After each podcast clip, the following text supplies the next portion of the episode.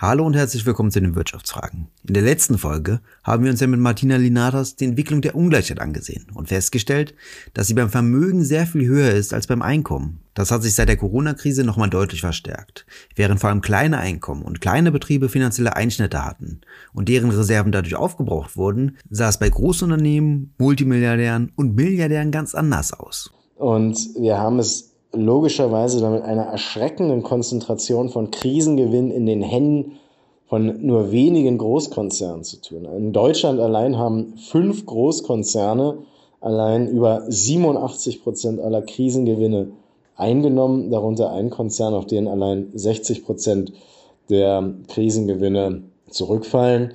Das war Martin Schödewan. Er ist promovierter Politikwissenschaftler und Vorsitzender der Linksfraktion im Europäischen Parlament. Er fordert die sogenannte Übergewinnsteuer, die an den Übergewinn von Unternehmen ansetzt.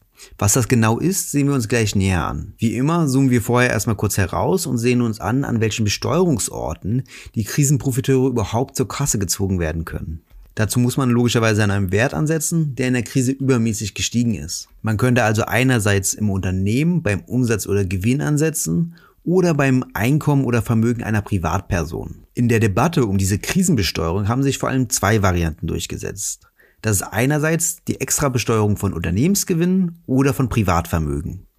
Dabei ist wichtig zu unterscheiden, ob nur der zusätzliche Gewinn oder das zusätzliche Vermögen besteuert wird oder der gesamte Gewinn oder das gesamte Vermögen. Die Frage ist also, möchte man nur den Anfangszustand der vorpandemischen Zeiten wiederherstellen oder möchte man verteilungspolitisch darüber hinausgehen? Durch die Ausnahmesituation der Pandemie und den damit einhergehenden Lasten hat man juristisch als auch politisch weitere Handlungsspielräume als sonst. Das gilt vor allem für die Vermögensabgabe der Linken, die sich auf das Gesamtvermögen, also nicht nur den Anstieg in der Corona-Pandemie bezieht, sondern auf das gesamte Vermögen von Multimilliardären und Milliardären. Die Vermögensabgabe sieht einen linear ansteigenden Steuersatz bzw. Abgabesatz vor, der von 10 auf 30 Prozent ansteigt. Diese Abgabelast ist dann über 20 Jahre abzahlbar, wodurch die jährliche, die effektive Steuerlast bzw. Abgabelast erheblich sinkt. Ein weiterer Vorschlag kam von Oxfam, der eine 99-prozentige Abgabe auf die Vermögenszuwächse also nicht das Gesamtvermögen bei Superreichen vorsieht. Von diesem hohen Prozentsatz darf man sich nicht täuschen lassen, da er natürlich eine viel geringere Besteuerungsgrundlage hat, als es beim Gesamtvermögen wäre. Einen anderen Ansatz verfolgt die sogenannte Übergewinnsteuer,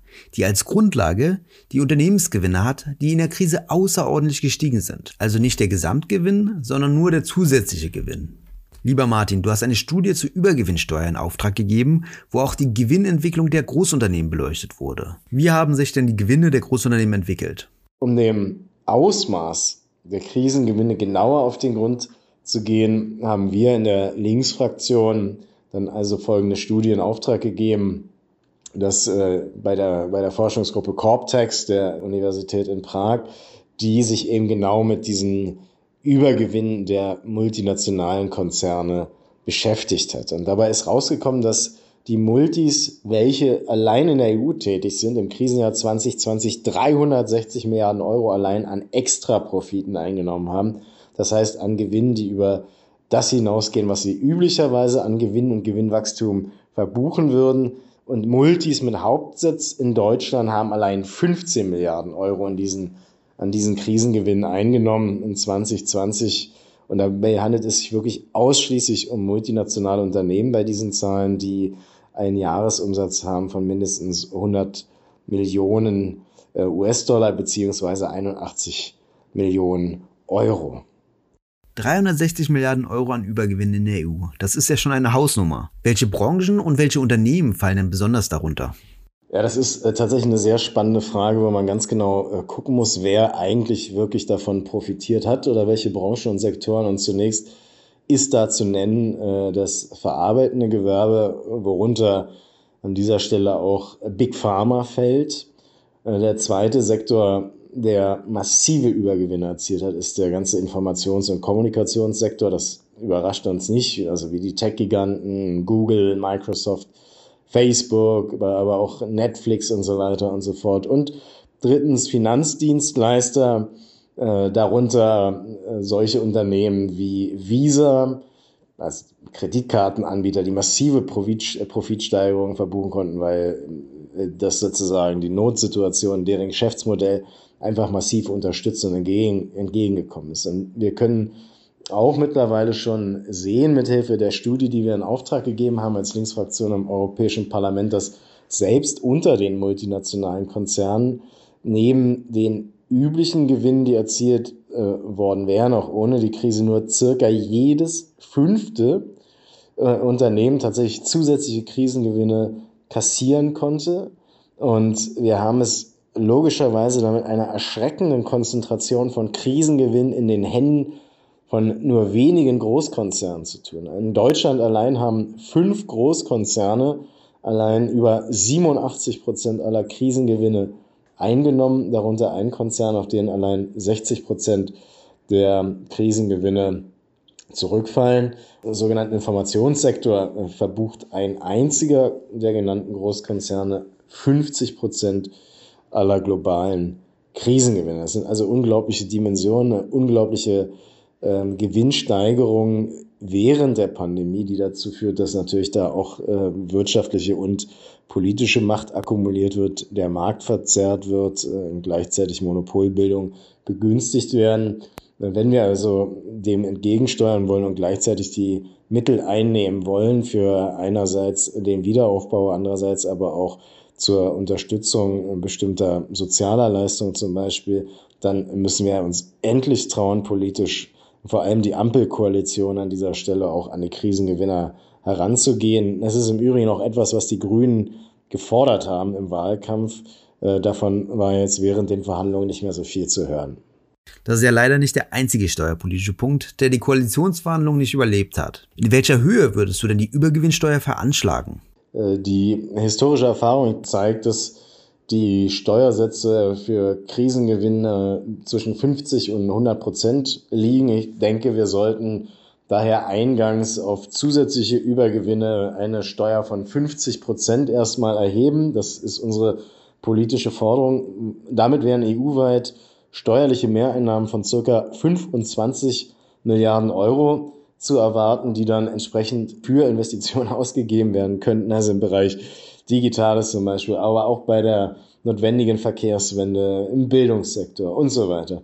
Ähm, wir können dann natürlich beobachten, wie sich einerseits die Pandemie entwickelt, andererseits auch der Wiederaufbau gestaltet. Und dann kann man, ähnlich wie das auch historische Vorbilder ja gemacht haben, darüber nachdenken, ob man den Steuersatz nochmal, Steuersatz nochmal nachjustiert und erhöht.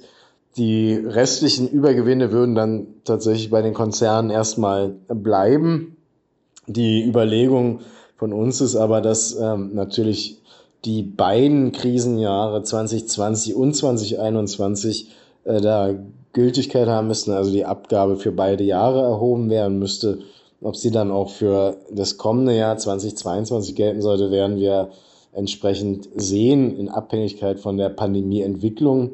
Eindeutig muss hier nochmal festgehalten werden, es handelt sich also nicht ausdrücklich nicht um kleine und mittelständische Unternehmen, die von einer Übergewinnsteuer beziehungsweise einer Krisengewinnsteuer betroffen wären, sondern ausschließlich um multinationale Großkonzerne. Das klingt gar nicht schlecht, da wir ja bereits in unterschiedlichen Studien gesehen haben, dass Großunternehmen Gewinne entweder ausschütten oder sparen. Investitionen hingegen hängen nicht so sehr von steigenden Gewinnen ab, wie es Liberale oft behaupten. Stattdessen könnte ja sogar eine Übergewinnsteuer zu Anreizen für mehr Investitionen führen. Durch zusätzliche Investitionen und Abschreibungen kann eine Steuerzahlung auf Gewinne in die Zukunft verlagert werden und damit je nach Ausgestaltung der Übergewinnsteuer diese vermeiden. Das würde einerseits die Investitionen anreizen und andererseits durch die überbleibende Steuerlast die Marktmacht der Krisengewinner einschränken. Allerdings ist diese Übergewinnsteuer ja relativ unbekannt in der öffentlichen Debatte. Gibt es noch andere Beispiele für diese Übergewinnsteuer? Mit dieser Forderung stehen wir tatsächlich nicht allein da. Also in der Geschichte gibt es Beispiele, wo das umgesetzt wurde während des Ersten und des Zweiten Weltkrieges, aber auch nach äh, der ähm, Nuklearkatastrophe in Japan, in Fukushima. Äh, heutzutage fordern das vor allem Wissenschaftlerinnen auch vom Internationalen Währungsfonds, die interessanterweise eine sogenannte Covid-19 Recovery Contribution vorgeschlagen haben. Ähm, das ist genau das Gleiche im Prinzip. Da geht es darum, dass Krisengewinner den Wiederaufbau finanzieren sollen und dafür entsprechend dann auch mit äh, Übergewinnsteuern belegt werden. Du hast gerade Wissenschaftler angesprochen, die das befürworten. Der Ökonom Marcel Fratstein hingegen hat sich nach deinem Vorstoß kritisch geäußert. Nach ihm hätten Unternehmen wie zum Beispiel BioNTech zu Recht hohe Gewinne, die nicht bestraft werden sollten. Was hältst du davon? Ja, dieses Argument, was äh, der Marcel Fratscher da vorgetragen hat, dass eine solche Übergewinnsteuer oder Krisengewinnsteuer eine Strafe wäre für besonders erfolgreiche Unternehmen. Das ist natürlich totaler Humbug. Aber wir werden sowas immer wieder hören, weil sich auch immer wieder Ökonomen finden, die sich zum Wortführer der Großkonzerne oder der Interessen der Großkonzerne machen. Äh, die Annahme, dass wir es hier einfach mit erfolgreichen Unternehmen zu tun haben, die ist ja schon im Ansatz falsch. Denn der außergewöhnliche Unternehmenserfolg dieser Unternehmen der ist ja durch einen Ausnahme- bzw. Krisenzustand, von dem eben diese Konzerne insbesondere profitiert haben, ja überhaupt hervorgebracht worden.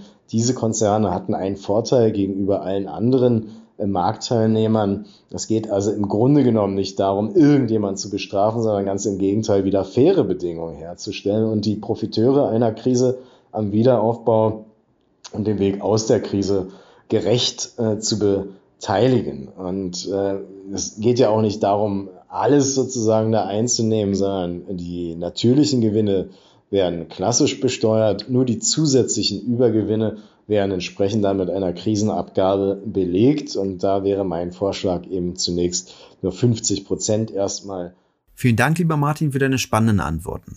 Da hast du vollkommen recht und ähnliche Argumentationen hört man ja auch bei der Vermögensabgabe. Es sind ja auch nicht nur die Unternehmen, die von der Krise profitiert haben, sondern auch deren Eigentümer. So sind die eher unbekannten Großaktionäre von BioNTech, die Strüngmann-Brüder, durch die erwarteten Gewinne mit den Impfungen unfassbar reich geworden. Sie waren zwar schon vorher Multimilliardäre, aber eher Hinterbänkler auf der Reichenliste und wurden dann durch BioNTech auf den ersten Platz der reichsten Familien Deutschlands katapultiert. Dass der Staat einen erheblichen Einfluss auf die Entdeckung des Impfstoffes hatte, ist offensichtlich, da er das kostenfreie Studium der Forscher ermöglicht hat, die Grundlagenforschung finanziert und die Produktion massiv subventioniert hat. Wer mehr zur Geschichte der Strüngmann-Brüder erfahren will, dem sei mein Jacobin-Artikel dazu empfohlen, den ich euch verlinke. Gerne könnt ihr den Podcast auch abonnieren oder auf Twitter teilen, wenn er euch gefallen hat. Bis zum nächsten Mal bei den Wirtschaftsfragen.